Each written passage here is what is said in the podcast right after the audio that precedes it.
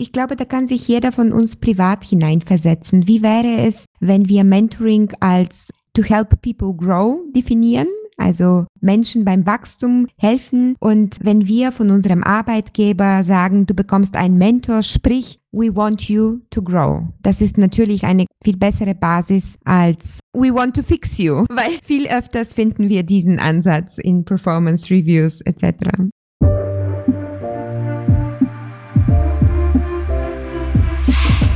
willkommen zum Skillbyte Podcast Episode Nummer 44 Mentoring für IT-Fachkräfte. Abonniert unseren Kanal und unseren Podcast für mehr spannende Themen aus dem Technologieumfeld, wenn ihr IT-Entscheider oder IT-Fachkraft seid. Wir freuen uns immer über Hörerfragen an podcast.skillbyte.de. Wenn uns einen Riesengefallen tun wollt, dann lasst uns gerne eine Bewertung da. Auch freuen wir uns sehr über Weiterempfehlungen an Freunde und Kollegen, für die die Themen auch spannend sind. Heute habe ich einen ganz besonderen Gast hier, nämlich Dr. Tina Roseva, Gründerin und Geschäftsführerin von Mentessa.com, ausgebildeter Coach, Buchautorin und Keynote-Speakerin. Hallo Tina, schön, dass du da bist. Hallo Morris, vielen Dank, dass ich da sein darf. Und in dieser Runde bin ich natürlich vor allem Vollblut-Informatikerin, die sich sehr für Technologie begeistert. Das freut mich. Also ich freue mich genauso, dich heute hier zu haben und mit dir über das Thema Mentoring zu sprechen. Wie bist du denn, vielleicht erinnerst du dich noch, an das Thema Mentoring gekommen? Was war dein erster Kontakt damit? Das ist wirklich eine tolle Frage, die ich oft beantworten muss. Denn das Thema Mentoring ist ein bisschen so staubig. Es ist ein wenig Mentoring-Hype gewesen in den 80ern oder nicht Hype, sondern ein Thema gewesen. Und man fragt sich jetzt, ja, warum, woher und wie kann das cool werden? Und in der Tat bin ich auf die Idee für Mentessa durch meine persönliche Erfahrung als Informatikerin gekommen. Ich bin nämlich eine von wenigen Studierenden gewesen an der Uni. Woman in Tech sagt man heute. Damals hat es sich gar nicht so cool angehört. Es war aber genauso einsam und natürlich war ich als solche die Mischene von vielen Mentoring-Programmen, die es an der Uni gab, für Frauen, aber später auch im Beruf. Irgendwann habe ich dann promoviert, ich habe dann selber ein Startup gegründet und ich blieb die Mischene von solchen Mentoring-Programmen, aber eben als Mentorin. Und ich habe seit 2012 mich sehr intensiv engagiert in Dutzenden Programmen als Mentorin und ich habe selber auch ein paar Mentoring-Programme gestaltet. Und Mittlerweile blicke ich auf die Erfahrung von circa 30 Programmen zurück, also 32 sind es Stand heute. Und das, was sie alle vereint, ist das großartige Engagement von vielen Menschen, die sich ehrenamtlich dafür als Mentoren einsetzen, das großartige Interesse von vielen anderen Menschen, die sich dafür interessieren und die das gerne in ihr Leben mitnehmen möchten aus beruflichen Gründen oder einfach aus privatem Interessen und dann das großartige Scheitern von diesem Programm, wenn es darauf ankommt, das richtige Matching zu machen, sodass die Mentoren und die Mentees richtig zueinander geführt werden, das richtige Onboarding zu machen, sodass alle das gleiche Programm bekommen. Und vor allem scheitern diese Programme daran, dass heute Matching ein großes Thema geworden ist und niemand von uns sich von jemandem matchen lassen möchte. Also heute sitzen wir im Paradox zwischen dem Wunsch nach höchster Individualisierung, persönlicher Anpassung, aber auch nach dem Wunsch für Effizienz, für gar nicht Zeit darin investieren und wie macht man automatisch individuelles Matching. Und das begeistert mich an dem Thema. Ich glaube, das kann Mentoring für viel mehr Menschen öffnen und vor allem in der Arbeitswelt, wo wir Mentessa anbieten, für sehr viel mehr Vielfalt, für sehr viel mehr interdisziplinärer Zusammenarbeit, für sehr viel mehr Kreativität und Innovationskraft sorgen. Und das begeistert mich. Das heißt, dein Hintergrund ist früher als Mentee gestartet und über die Zeit selber zum Mentor geworden und hast dich intensiv mit dem Thema beschäftigen können. Was bedeutet denn für dich Mentoring? Also vielleicht kannst du so eine kurze Definition geben oder der Begriff verändert sich ja auch je nachdem, wie man ihn einsetzen möchte. Aber was bedeutet Mentoring genau für dich? Mentoring für mich bedeutet to help people grow. Das ist eine gängige Definition, die habe ich auch nicht selber formuliert, sondern vom Buch von Sheryl Sandberg, die berühmte COO von Facebook, auch ein IT-Lead, wenn man so möchte, eine berühmte Führungskraft in der Tech-Welt übernommen. Und in ihrem Buch beschreibt sie die Erfahrung als eben bekannte Führungskraft von ganz, ganz vielen Menschen stetig auf Mentoring angesprochen zu werden und eben als Mentorin angefragt zu werden. In dem Buch sagt sie, es ist aber schwer, Ja zu sagen, denn Mentoring means helping people grow. Das bedeutet, dass ich die Personen kenne. Weil damit ich möchte, dass jemand sich weiterentwickelt, dann brauche ich einen Bezug zu dieser Person und eine Beziehung dazu. Man muss ja wissen, in welche Richtung die Person wachsen möchte oder wachsen kann oder wo sie unter ihrem Potenzial steht. Also im Grunde braucht man schon so eine Art Freundschaft, um gutes Mentoring durchzuführen, oder? Ja, auf jeden Fall. Oder zumindest eine richtige Beziehung. Und das ist meine Definition geworden. Ich glaube, Mentoring ist eine persönliche Beziehung wie jede andere, die benötigt Zeit, um sich zu entfalten. Sie benötigt auch ein Bewusstsein dafür, dass es sie gibt und auch einen Einsatz von beiden Seiten, ein Commitment. Und natürlich, wie jede gesunde Beziehung, ist es auch eine, die auf Freiwilligkeit besteht und nicht auf Abhängigkeit. Und das ist sozusagen die Elemente, die für mich Mentoring ausmachen. Ja, Mentoring hat ja ganz inhärent so eine Freiwilligkeit. Wenn du das nicht freiwillig machen würdest, dann wäre es ja im Grunde wie Schule. Also jemand setzt dir quasi den Lehrplan vor und sagt dir, in welche Richtung du wachsen willst. Mentoring setzt ja schon voraus, dass der Mentee wachsen möchte und der Mentor ihn sozusagen an die Hand nimmt, auch einen deutlichen Informationsvorsprung bei dem Thema hat und eben sagt, okay, komm, ich zeig dir, wie ich arbeite und dann lernen wir beide voneinander. Also ich finde, bei Mentoring ist auch immer wichtig, dass es so eine bilaterale Beziehung ist, also dass nicht der eine den anderen hochhebt, sondern dass beide die unterschiedlichen Perspektiven des jeweils anderen dann verstehen können und beide letztlich auch was davon haben. Das hast du schön gesagt. Genau so ist es. Und genau da liegt zum Beispiel auch der Unterschied zwischen Mentoring und Coaching. Auch eine Frage, die ich oft beantworte. Ich glaube, eine Frage, die sich viele von uns stellen, wenn sie mit dem Wunsch für berufliche Weiterentwicklung aufwachen was brauche ich jetzt? Brauche ich einen Berater, einen Coach, einen Buddy, einen Mentor? Und die Antwort hierzu gibt es in Dutzenden von Studien und Sachbüchern von Harvard Business School bis hier an der LMU München forscht ein Team auch über das Thema. Aber die Unterschiede sind in drei Kategorien und einer davon ist in der Tat, Coaching kann tatsächlich eine berufliche Vereinbarung sein. Das heißt oft, besonders wenn wir im Unternehmenskontext uns diese Begriffe anschauen, ist Coaching eine stille Vereinbarung, eine stillschweigende Vereinbarung zwischen Führungskraft und Employee. Also nicht ganz freiwillig. Das ist etwas, was passieren kann und was erwünscht ist, aber eben stattfindet, wenn sie stattfindet. Und Mentoring ist immer auf Freiwilligkeit basierend. Okay, ja, ich würde das so abgrenzen, um das einfach mal mit einem plastischen Beispiel zu unterfüttern. Sagen wir, jemand ist ein ganz toller Verkäufer und ein Junior-Verkäufer sagt, oh, das möchte ich auch werden und schließt sich eben mit dem Star-Verkäufer zusammen. Und der Star-Verkäufer ist ja dann tendenziell etwas älter, weil er schon viele Jahre Berufserfahrung hat. Und der Star-Verkäufer zeigt dem jungen Verkäufer, wie er arbeitet und wie er so erfolgreich ist. Und der junge Verkäufer zeigt quasi dem älteren Verkäufer, wie die Jugend so tickt oder worauf sie achtet. Und so lernen beide voneinander. Coaching sehe ich eher so, Stell dir vor, du bist Manager und du bist es gewohnt, Teams zu führen und jetzt steigst du auf und hast irgendwann sehr viel repräsentative Funktionen, musst vor großen Menschenmengen sprechen und so weiter. Dann würdest du in ein Coaching gehen, in ein Präsentationscoaching, in ein freies Reden-Coaching, wo du dann gezielt diese Skills von dem Coach lernen möchtest. Ne? Und das ist auf jeden Fall so eine Geschäftsvereinbarung. Vielleicht spreche ich nicht so gut Englisch, dann möchte ich einen Englisch-Coach haben, der mir ermöglicht, vor englischem Fachpublikum frei zu sprechen. So. Und das wäre für mich Coaching, aber nicht unbedingt Mentoring. Genau. Und weil du jetzt über Englisch sprichst, fällt mir gerade eine super tolle Differenzierung zwischen den beiden auf Englisch. Coaching is about the job.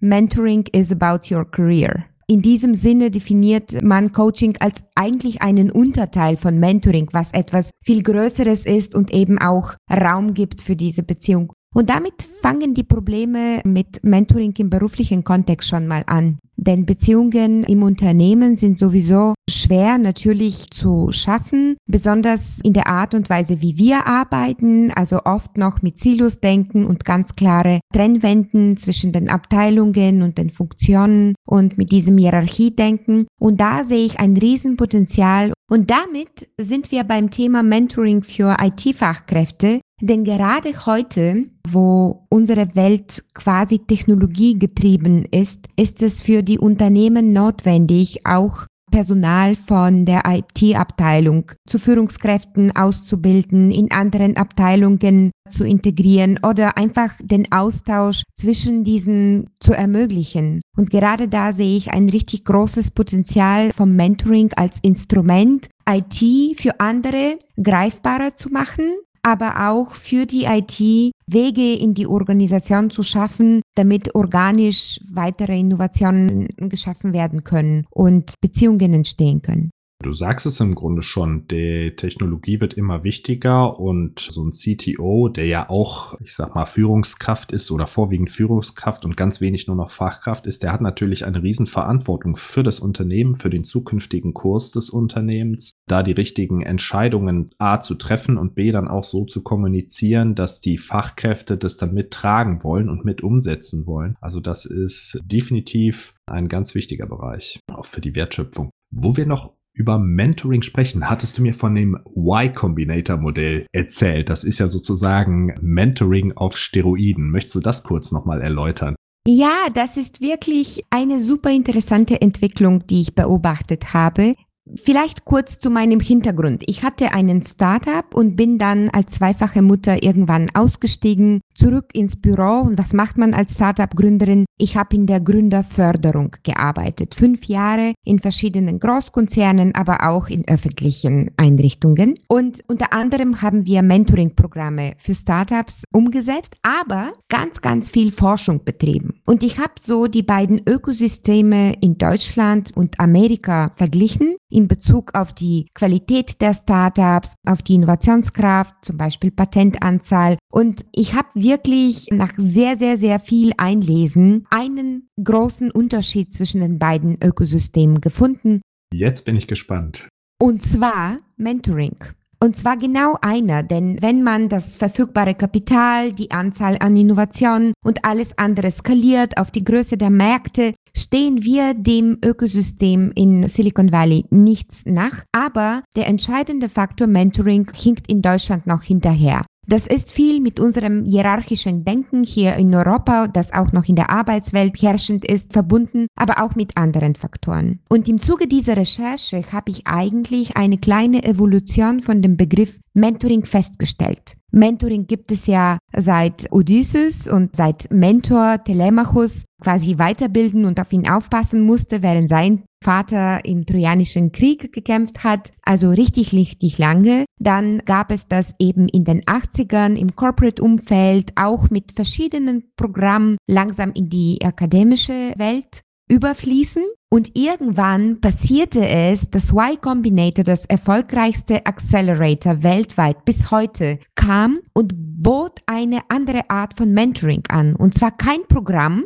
zwar ist das Y Combinator selbst ein Programm, aber das Programm besteht ja darin, dass ich Recht auf Mentoring bekomme und zwar nicht auf ein Mentor. Ich werde nicht einmal gematcht, so wie das hierzulande üblich ist, sondern ich bekomme ein Pool aus Mentoren und kann je nach Bedarf gerade zu dem Zeitpunkt, wo ich Probleme lösen muss in verschiedenen Fachgebieten, was weiß ich, Finanzierung, Marketing, Business Development, Product, UX etc., kann ich mir diese Mentoren, wenn ich will, mehrfach am Tag reinziehen.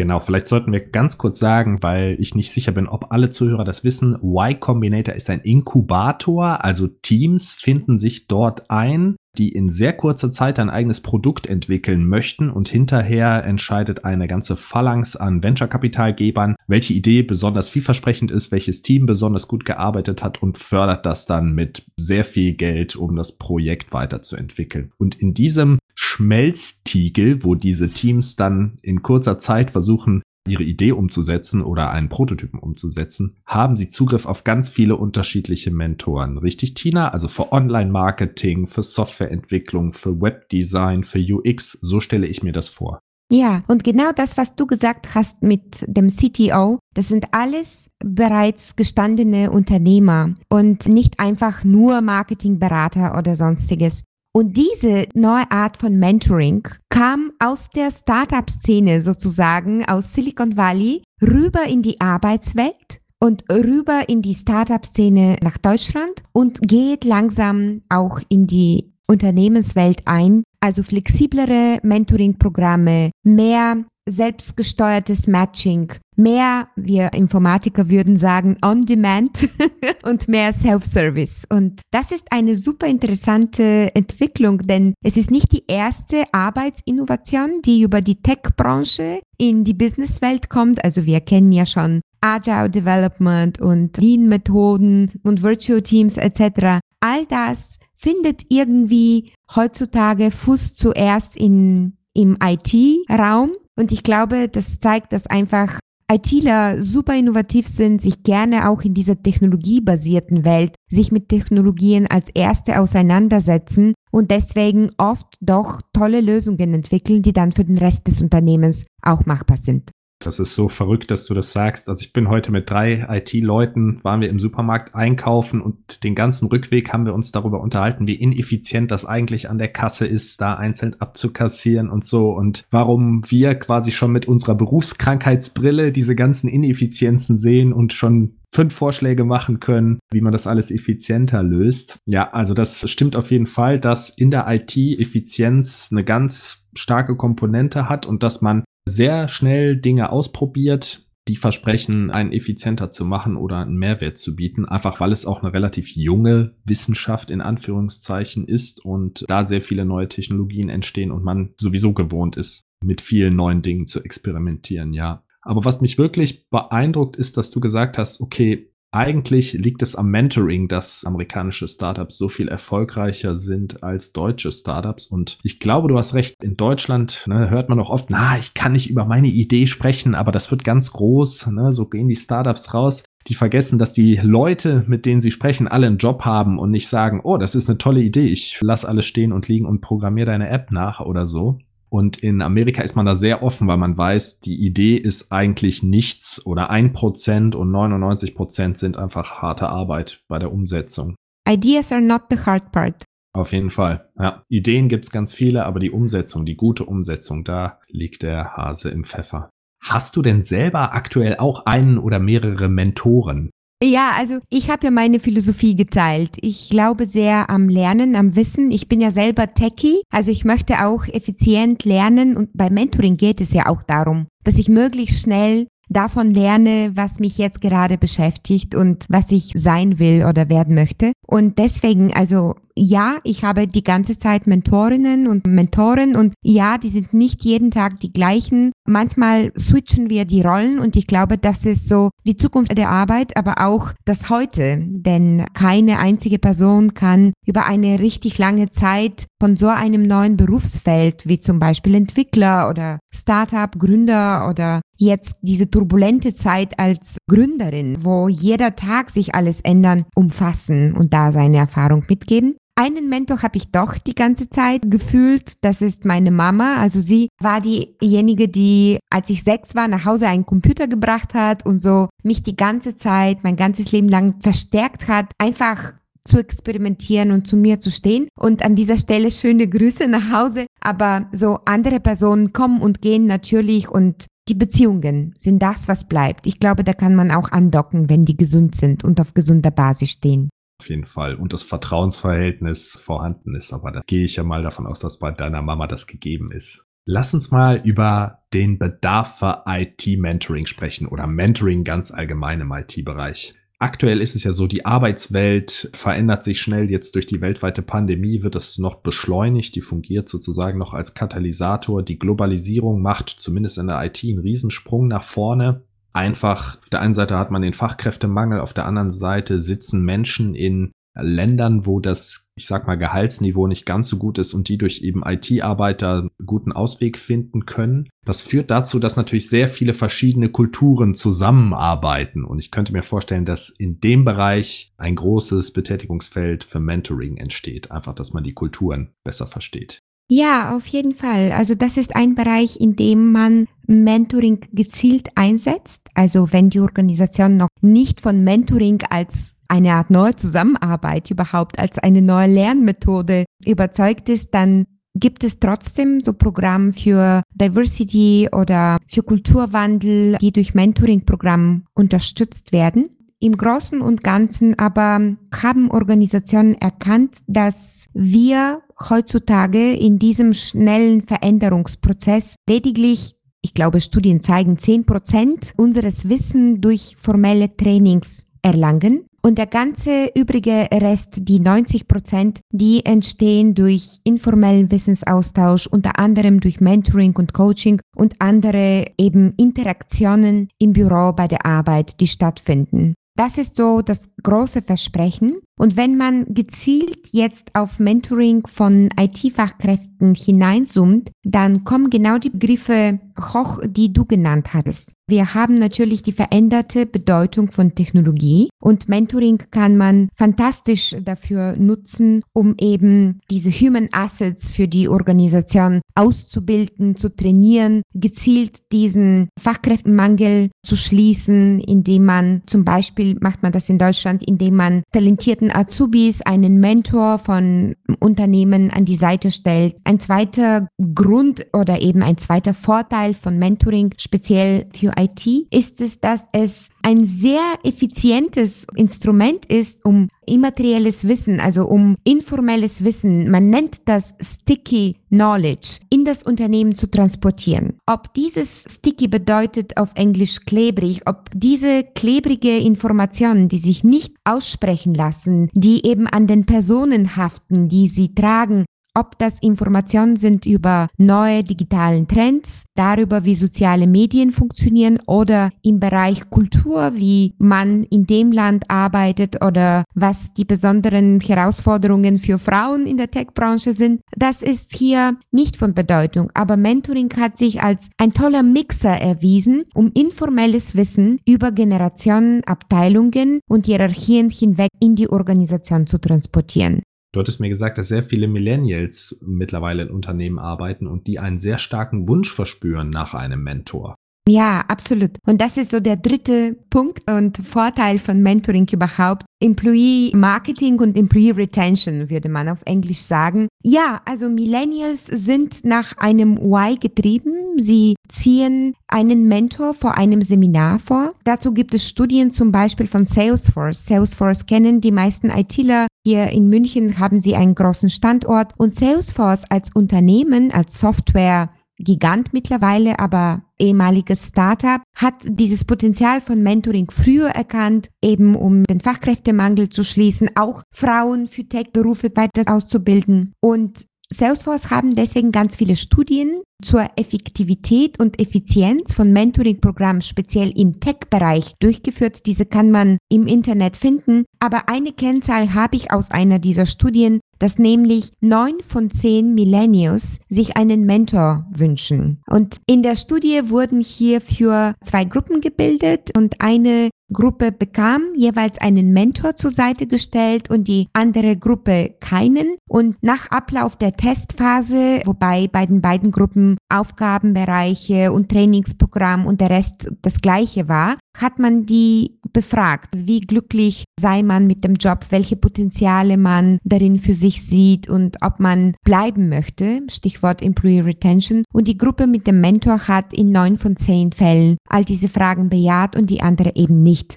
Wow, okay. Das ist ja schon ein ziemlich eindeutiges Ergebnis. Ja, und man muss auch bedenken, Millennials sind in wenigen Jahren schon die Hälfte der Arbeitswelt. Da gibt es ganz unterschiedliche Zahlen hierzu. Also ich war der Meinung, dass es in den nächsten fünf Jahren auf 50 Prozent zu steigen werden. Irgendwann jetzt neulich las ich, dass es bis zu 75 Prozent werden. Ich glaube hier, die Message ist nicht in der konkreten Zahl, sondern liegt darin, Es gibt viele Millennials in der Arbeitswelt. Es gibt viel Wettbewerb, besonders um die besten Kräfte. Und Mentoring scheint nicht nur ein tolles Marketinginstrument zu sein, sondern ein wirklich effektives Mittel mit ganz vielen Vorteilen, um die besten Mitarbeiter zu gewinnen, um Mitarbeiter weiterzuentwickeln und auch um eine Kultur des Teilens und der Vielfalt zu schaffen. A, möchtest du natürlich gute Mitarbeiter haben oder die besten Mitarbeiter haben und B, wenn sie durch Mentoring noch besser werden, ist das ja auch noch besser im Grunde für das Unternehmen. Und zusätzlich sind sie zufrieden. Das heißt, die Retention oder die Fluktuation, würde man auf Deutsch sagen, sinkt auch. Ja, absolut. Ja gut, ich glaube, da kann sich jeder von uns privat hineinversetzen. Wie wäre es, wenn wir Mentoring als to help people grow definieren? also Menschen beim Wachstum helfen. Und wenn wir von unserem Arbeitgeber sagen, du bekommst einen Mentor, sprich, we want you to grow. Das ist natürlich eine viel bessere Basis als we want you to work. Oder we want to fix you, weil viel öfters finden wir diesen Ansatz in Performance Reviews etc. Wenn ich IT-Fach- oder Führungskraft bin, welchen Rat würdest du mir geben, wenn ich einen Mentor suche? Also wie finden Mentees zu Mentoren beziehungsweise Mentoren, die vielleicht das Bedürfnis verspüren, zu Mentees? Also dazu gibt es natürlich verschiedene Faktoren, die eine Rolle spielen. Ich würde mir überlegen, was will ich lernen? Was ist das Ziel, was ich mit dem Mentoring verfolge? Ich würde mir zum Beispiel überlegen, soll das ein Mentor aus dem Unternehmen sein oder jemand von extern. Ich würde mir überlegen, soll das ein Branchenexperte sein oder jemand mit einem ganz anderen Blickwinkel? Ich würde mir auch überlegen, wie viel Zeit ich darin investieren möchte und welchen Zeitcommitment ich auch davon erwarte. Und mit diesen Kriterien habe ich schon eine ganz gute Entscheidungsmatrix und einige Möglichkeiten, die ich angehen kann. Zum Punkt eins bieten viele Unternehmen mittlerweile Mentoring-Programme in irgendeiner Form an. Oft darf man sich aber dafür nur in bestimmten Fällen bewerben. Zum Beispiel erst nachdem man zig Jahre im Unternehmen schon tätig gewesen ist oder erst wenn man quasi als frische Führungskraft einen neuen Tenure-Track beginnt also meistens kommen diese nicht so on demand in Frage, wie man sich das wünscht. Man muss bestimmte Voraussetzungen erfüllen, weil natürlich Mentoring Zeit in Anspruch nimmt. Ich nehme an, wenn man es vom Unternehmen aus anbietet, nimmt es natürlich Arbeitszeit in Anspruch und dann möchte wahrscheinlich das Unternehmen sicherstellen, dass das Mentoring auch entsprechend wertgeschätzt wird und dass das nicht jeder als Stunde Kaffeeklatsch benutzen kann. Und deswegen lohnt es sich, sich auch nach externen Mentoring-Programmen umzuschauen. Und da kommen wir zur Frage Nummer zwei. Also bin ich interessiert an eben Branchen-Mentoring-Programme. Da kann ich bei den Verbänden schauen oder in verschiedenen Vereinen. Ich kann auch einfach googeln. Jetzt besonders durch die Pandemie gibt es ganz, ganz viele Programme, die rein digital stattfinden, bezahlte und auch unbezahlte Programme. Und ich kann aber auch mich dafür entscheiden, mich mit anderen Menschen zu vernetzen, was ich glaube heute unbedingt sehr wertvoll ist. Wir leben ja in einer Plattformwirtschaft. Das bedeutet, dass Wertschöpfung, Innovation in sozialen Netzen entsteht, also nicht in sozialen Medien, aber in den Köpfen von Menschen. Deswegen lohnt es sich, sich auch mit anderen Disziplinen auszutauschen, um seinen Horizont zu erweitern. Besonders wenn man früh in dieser Mentoring-Entwicklungsphase ist und man noch nicht so ganz genau weiß, was dabei rauskommen soll, da ist diese Öffnung für andere Blickwinkel und für Menschen aus anderen ja, Fachgebieten sehr, sehr fruchtbar. Es gibt diesen Spruch auf Englisch, Your network is your net worth. Ist natürlich sehr platt ausgedrückt, aber es zeigt schon, dass natürlich das Netzwerk oder die Menschen, mit denen man sich umgibt, sehr deutlich auch das eigene Denken beeinflussen oder eben jemanden weiterentwickeln können, wenn diese Personen auch das Ziel haben. Und danke, dass du das sagst, weil das meiner Meinung nach ein Grund für Mentoring-Programme für IT-Fachkräfte ist, der gar nicht so oft angesprochen wird. Aber wenn wir in einer Welt leben, in der Netzwerke wirklich wichtig sind und nicht einfach nur Marketing sind, sondern indem wir über Netzwerke lernen, wachsen, Jobs finden, Produkte bauen. Denken wir mal an die Open Source Bewegung. Und wir uns aber überlegen, was so typische ITler lieber machen würden. LinkedIn oder Reddit sehen wir schon, dass wir hierfür Programme brauchen, um vielen IT-Fachkräften, die sich zum Beispiel nicht trauen würden, auf andere zuzugehen, aber verdammt viel wissen und verdammt viel Meinung auch haben und was auch zu geben haben für diese Welt. Da sehen wir schon, wie wichtig und fruchtbar solche Programme sein könnten, die eben den ersten Schritt ermöglichen, für jemanden, der lieber ja Kommentare liest, als solche zu schreiben, der lieber sich eben im Hintergrund bewegt und Sachen eher verstehen möchte, als sich im Vordergrund zu stellen und Selfies von sich zu posten. Und da äh, glaube ich, die Brücke zwischen den zwei Welten zu schlagen, kann unheimlich bereichernd sein für alle Seiten. Das denke ich auch. Kannst du denn vielleicht Literatur empfehlen, wenn ich zum Beispiel jetzt noch ganz am Anfang stehe, noch keinen Mentor gefunden habe, mich da aber irgendwie mit beschäftigen möchte, um sozusagen daran zu kommen und auch für mich festzulegen, okay, was suche ich denn eigentlich? Wie gehe ich das an? Wie stelle ich dem Mentor qualifizierte Fragen? Gibt es da irgendwie Webressourcen, die wir vielleicht verlinken können oder ein Buch, was dir sehr weitergeholfen hat oder was du empfehlen möchtest?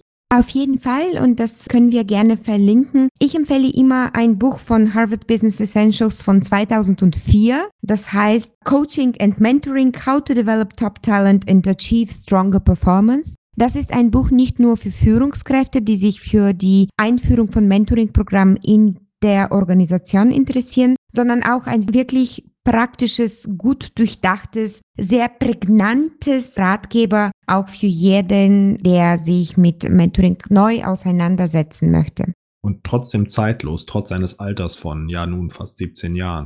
Absolut, ja. Ja gut, ich glaube, das spielt auch die Harvard-Autorität eine Rolle. Aber das ist so mein Stammbuch ein zweites Buch kann ich gerne empfehlen aus dem deutschen Sprachraum, und zwar von Stefan Pflaum, ein Forscher von der LMU München, meine Alma Mater, und auch der Programmverantwortliche für das Mentoring an der LMU München.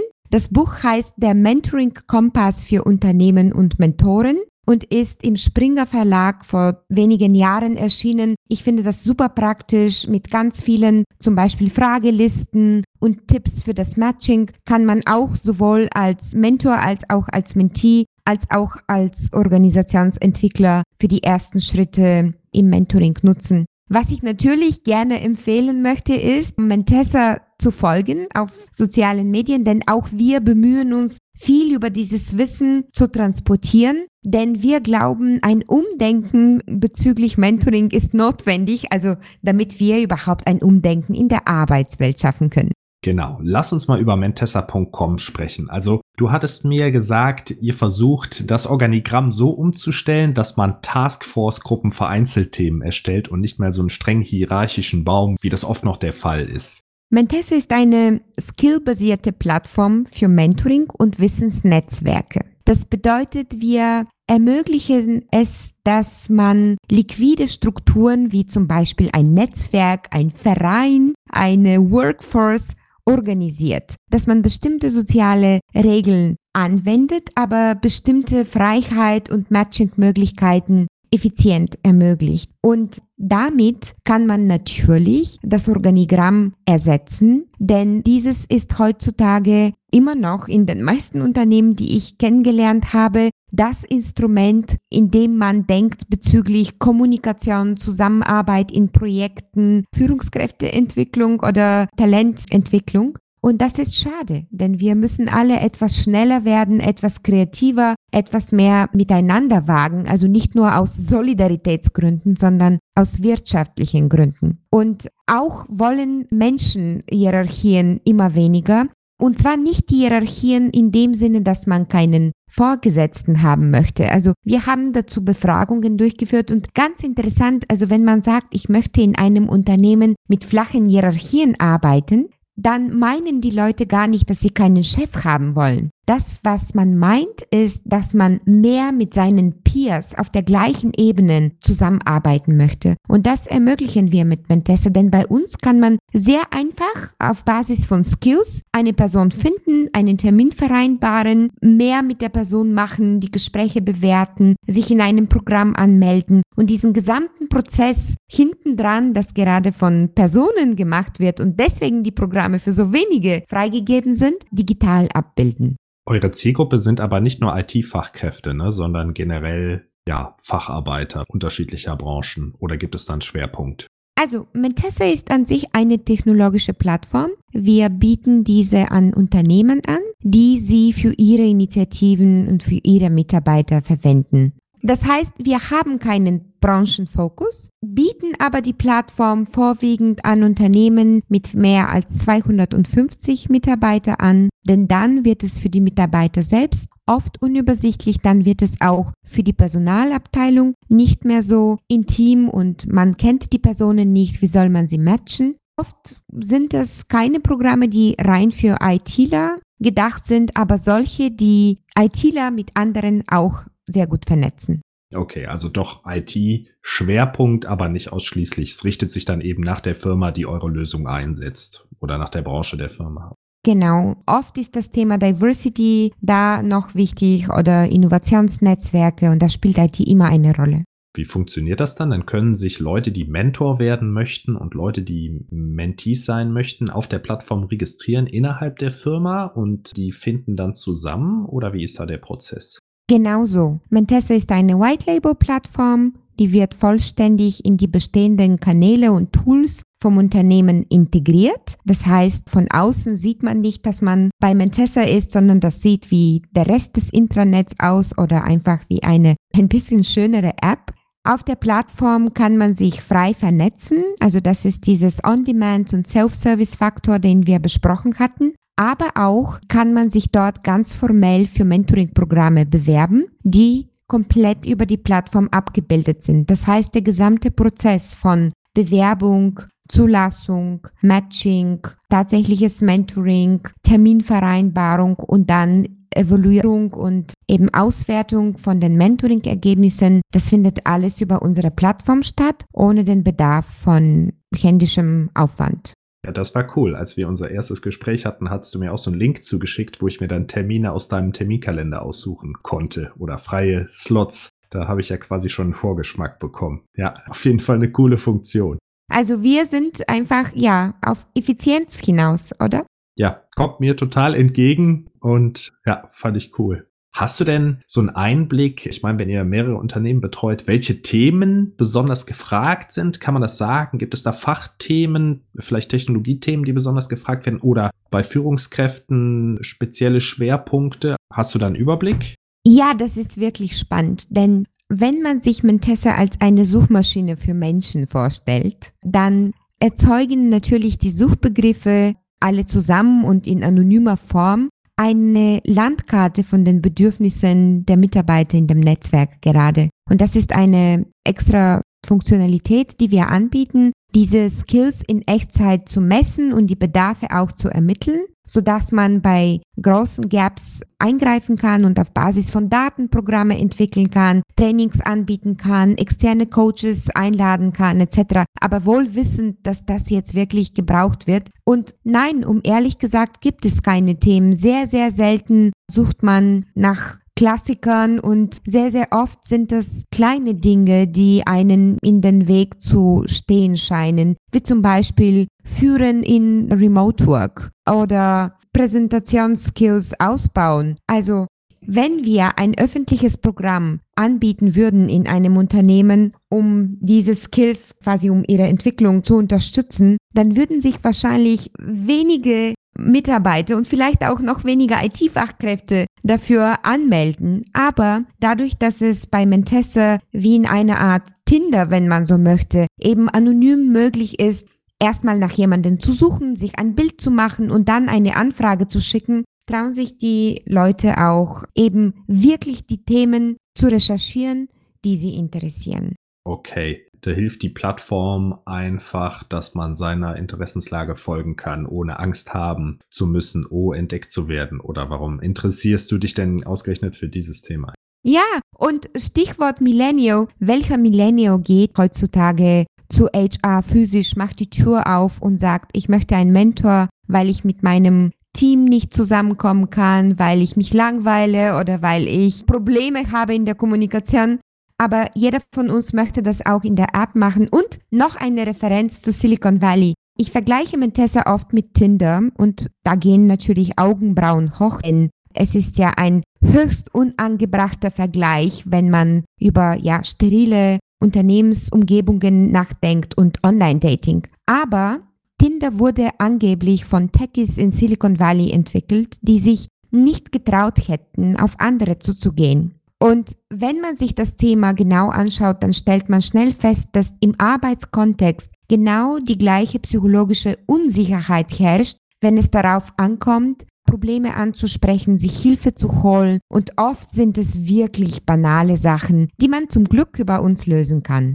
Ja, das Impostor-Syndrom, ob es jetzt beim Dating ist oder bei Fachthemen, ist natürlich allgegenwärtig. Und ich denke, da leisten digitale Plattformen guten Dienst, dass man anonym oder pseudonym da bequem auf der Couch mal eine Anfrage stellen kann. Ja, das verstehe ich absolut.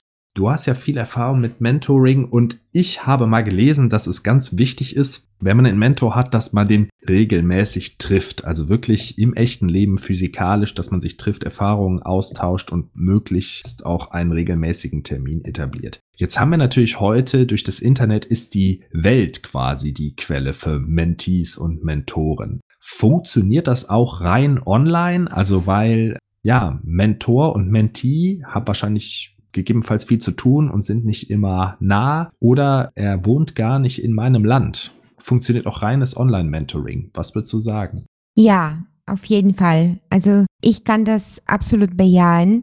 Wie schon am Anfang der Sendung gesagt, Mentoring ist ja eine Beziehung wie alle anderen und selbstverständlich sind Beziehungen, die in der echten Welt entstehen und gepflegt werden, mit einer anderen Tiefe vielleicht verbunden, aber selbstverständlich können diese digital beginnen und sich auch dort entfalten. Ich glaube, was viel, viel wichtiger dafür ist, ist eben das Alignment in der Erwartungshaltung zwischen Mentor und Mentee, dass beide diese Zeit wertschätzen, dass sie sich auch diese Zeit nehmen, dass man sich gegenseitig auch zuhört. Das ist ein Kommunikationsskill, den viele von uns nicht sehr gut beherrschen und dass man sich ernsthaft dafür interessiert, sich beim Wachsen zu helfen. Und dann ist, glaube ich, das Medium nicht so wichtig und ich drücke die Daumen, dass die Pandemie bald vorbei ist und man solche Beziehungen auch natürlich mit Offline-Treffen verstärken kann. Aber ja, also hundertprozentig, Mentoring geht online und kann dort auch komplett stattfinden.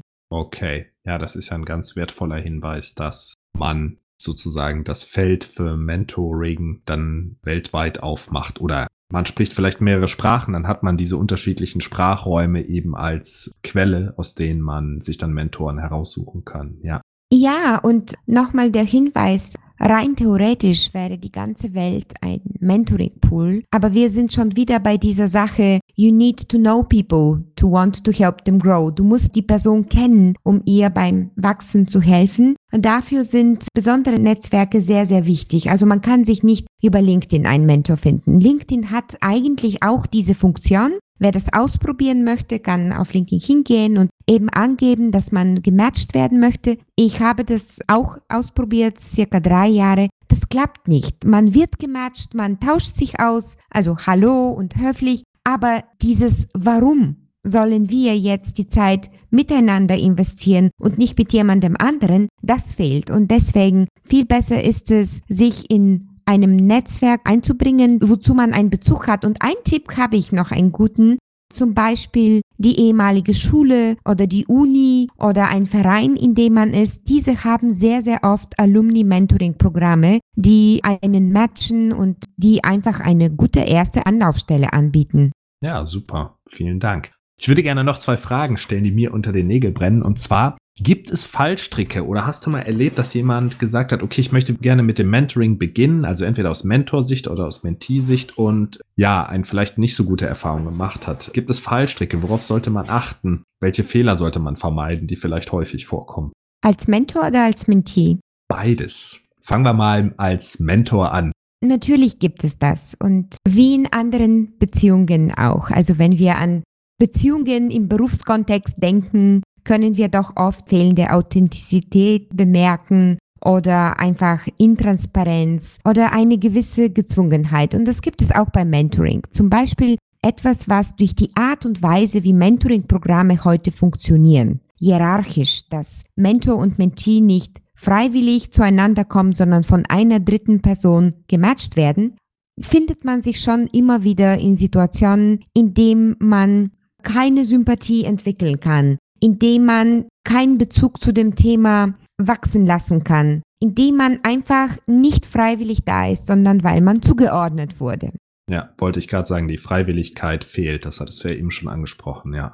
Absolut. Und das ist ein unheimlich wichtiger Faktor, was für Mentesse spricht, aber was überhaupt das Alleinstellungsmerkmal von Mentoring sein sollte. Es ist eine reine freiwillige Beziehung auf beiden Seiten. Und wenn man in dieser Situation ist, dann habe ich einen Tipp. Ich würde das einfach offen ansprechen und eben gemeinsam einen Plan entwickeln, wie man damit umgehen möchte. Dass man jetzt gematcht ist und in dieser Situation ein Projekt oder eine Aufgabe erledigen muss, eine Periode zusammen quasi durchhalten soll. Aber ich würde nicht so tun, als wäre das nicht freiwillig. Einen zweiten Tipp habe ich auch und das ist sozusagen ein Watch-out, denn oft finden wir diese Sympathie nicht für Menschen, die anders sind als wir. Stichwort Diversity, Stichwort Empathie. Und ich persönlich challenge mich immer in diesen Situationen, über mich hinauszugehen und möglichst mich von Bias zu befreien und möglichst proaktiv zu versuchen, meine Fühler für die andere Person auszustrecken, sodass ich zumindest mal kurz in ihrer Welt mich eintauchen kann. Offen sein und lernen. Absolut, absolut. Offen sein und lernen, das hast du so schön einfach gesagt. Einfach entspannt darauf sich einlassen und nicht so erstarren und das quasi innerlich ablehnen, ja. Das zweite, was passieren kann, ist die fehlende Transparenz. Und das passiert oft durch die Mentoring-Programme wieder, wie sie heute gemacht werden. Ich bin für viele Studierenden und Schüler Mentorin. Und man sieht das bei den Schülern, die sind wirklich oft in den Mentoring-Programme, weil sie das interessiert, manchmal aber, weil sie ihre Eltern hierfür angemeldet haben. Ich bin Mentorin in einem Girls in Tech-Programm, wo man Mädchen an die Abprogrammierung heranbringt. Und dort ist es manchmal so, ja, da werden die Kinder von den Eltern angemeldet. Ein zweites Beispiel habe ich aus den Studierenden in den Programmen, in denen ich mich an der TUM engagiere und sonst. Und zwar ist es so, dass die Teilnahme an einem Mentoring-Programm oft sehr gut im Lebenslauf aussieht. Und oft sind die Studenten nicht an dem Austausch mit dem Mentor tatsächlich interessiert, sondern einfach an dieser Auszeichnung in ihrem CV. Das ist eine andere Art von Unfreiwilligkeit. Dort gilt genau das Gleiche einfach Transparenz zu schaffen und das quasi möglichst zu thematisieren, aber auch offen zu bleiben und zu lernen und das nicht persönlich zu nehmen. Jeder von uns hat immer Gründe für alles, was wir tun. Und das sind so die zwei großen Stolpersteine, die ich sehe. Also Freiwilligkeit ist ein ganz wichtiger Punkt und Authentizität ist ein ganz wichtiger Punkt, höre ich daraus. Ehrliches Commitment. Und das gilt ja für Mentees wie auch für Mentoren, also ist im Prinzip universal gültig. Absolut. Und danke, dass du das sagst, denn genau andersrum gibt es viele Mentoren, die am ersten Tag, in dem sie ein Mentoring-Programm joinen, das in ihrem LinkedIn-Profil schon stellen, aber dann doch nie Zeit haben für die Meetings und das nur so halbherzig mitmachen. Okay, verstehe. Ja, für das Zertifikat ja, und da wäre ich als Mentee sehr souverän und ich würde einfach sagen, ja, hat mich sehr gefreut, ich habe keine weiteren Fragen und ich würde mir einen anderen Mentor suchen. Um wachsen zu können, um wirklich intensiven Austausch zu betreiben, muss ja ein ehrliches Interesse von beiden Seiten bestehen, dass man sich helfen möchte. Hast du denn vielleicht zum Abschluss noch Success Stories, eine ganz besondere, wo du mal einen ganz besonders tollen Mentoring-Erfolg miterlebt hast oder eine andere erfolgreiche Geschichte, die dir einfällt? Ach, natürlich. Jetzt über die Jahre haben sich sehr schöne Gegebenheiten ergeben. Also ich meine, ich habe Tandems zusammengebracht, die dann später gemeinsam gegründet haben. Ich habe Mentorinnen, mit denen ich schon seit Jahren im Kontakt bin. Ich habe Mentorinnen, die mich später quasi zu sich ins Unternehmenbeirat eingeladen haben. Es gibt alle möglichen Fälle, wenn man offen ist zum Lernen und sich wirklich ehrlich und freiwillig einer Beziehung und ihrem bestmöglichen Zustand verpflichtet. Ich persönlich glaube, dass das wichtigste Erfolgsfaktor ist in allem, was wir tun. Und ich bin sehr gespannt, was für andere Erfolgsstories sich noch über Mentessa und über unserem gemeinsamen Weg ergeben. Ja, da bin ich sicher, dass da noch einiges hinzukommt. Das ist ja auch oft so, man sieht das gar nicht so, ne, weil man jeden Tag lernt jemand ein klein bisschen was dazu und irgendwann nach Jahren stellt sich dann dieser Durchbruch ein. Man denkt so, oh, okay, wo kommt das her? Aber dieser tägliche Fortschritt ist halt nicht so sichtbar. Aber es ist super schön zu sehen, wenn was wächst und ja, wenn Mentor und Mentee voneinander profitieren. Ja. Übrigens, ich biete das gerne deinen Zuhörern an. Also jeder, der ehrlich nach einem Mentor sucht oder nach einem Mentee, Bitte meldet euch bei mir. Ich habe ein riesengroßes Netzwerk mittlerweile über Mentessa kostenlos organisiert in einer offenen Community. Ich kenne die meisten Leute in dem Netzwerk auch persönlich und würde mich sehr freuen, euch dabei zu helfen, jemanden zu finden. Perfekt, ich stelle gerne den Kontaktlink oder deine E-Mail-Adresse in die Show Notes, sodass die Leute sich direkt bei dir melden können. Danke. Gerne. Ich genieße das Gespräch mit dir, Maurice, und wenn du mich gefragt hattest, kann sich sowas auch digital ergeben? Du und ich, wir haben uns ja noch nie im echten Leben getroffen und es macht so Spaß. Vielleicht machen wir noch mal eine Folge zusammen. ja, absolut gerne. Wenn uns ein zweites Thema einfällt, sehr, sehr gerne. Wunderbar. Vielen Dank, Tina. Wenn unsere Zuhörer Fragen haben oder uns Feedback senden wollen, könnt ihr uns gerne eine E-Mail schicken an podcast.skillbyte.de. Wir freuen uns immer über Bewertungen und wenn ihr den Podcast abonniert natürlich. Empfehlt uns auch gerne an Freunde und Kollegen weiter, die auch über Technologiethemen auf dem Laufenden gehalten werden möchten. Für weitere Infos schaut auf der Skillbyte Webseite skillbyte.de vorbei. Tina, es hat eine Menge Spaß gemacht heute Abend. Ich danke dir, dass du heute mein Podcast-Gast warst. Vielen Dank. Vielen Dank. Tschüss.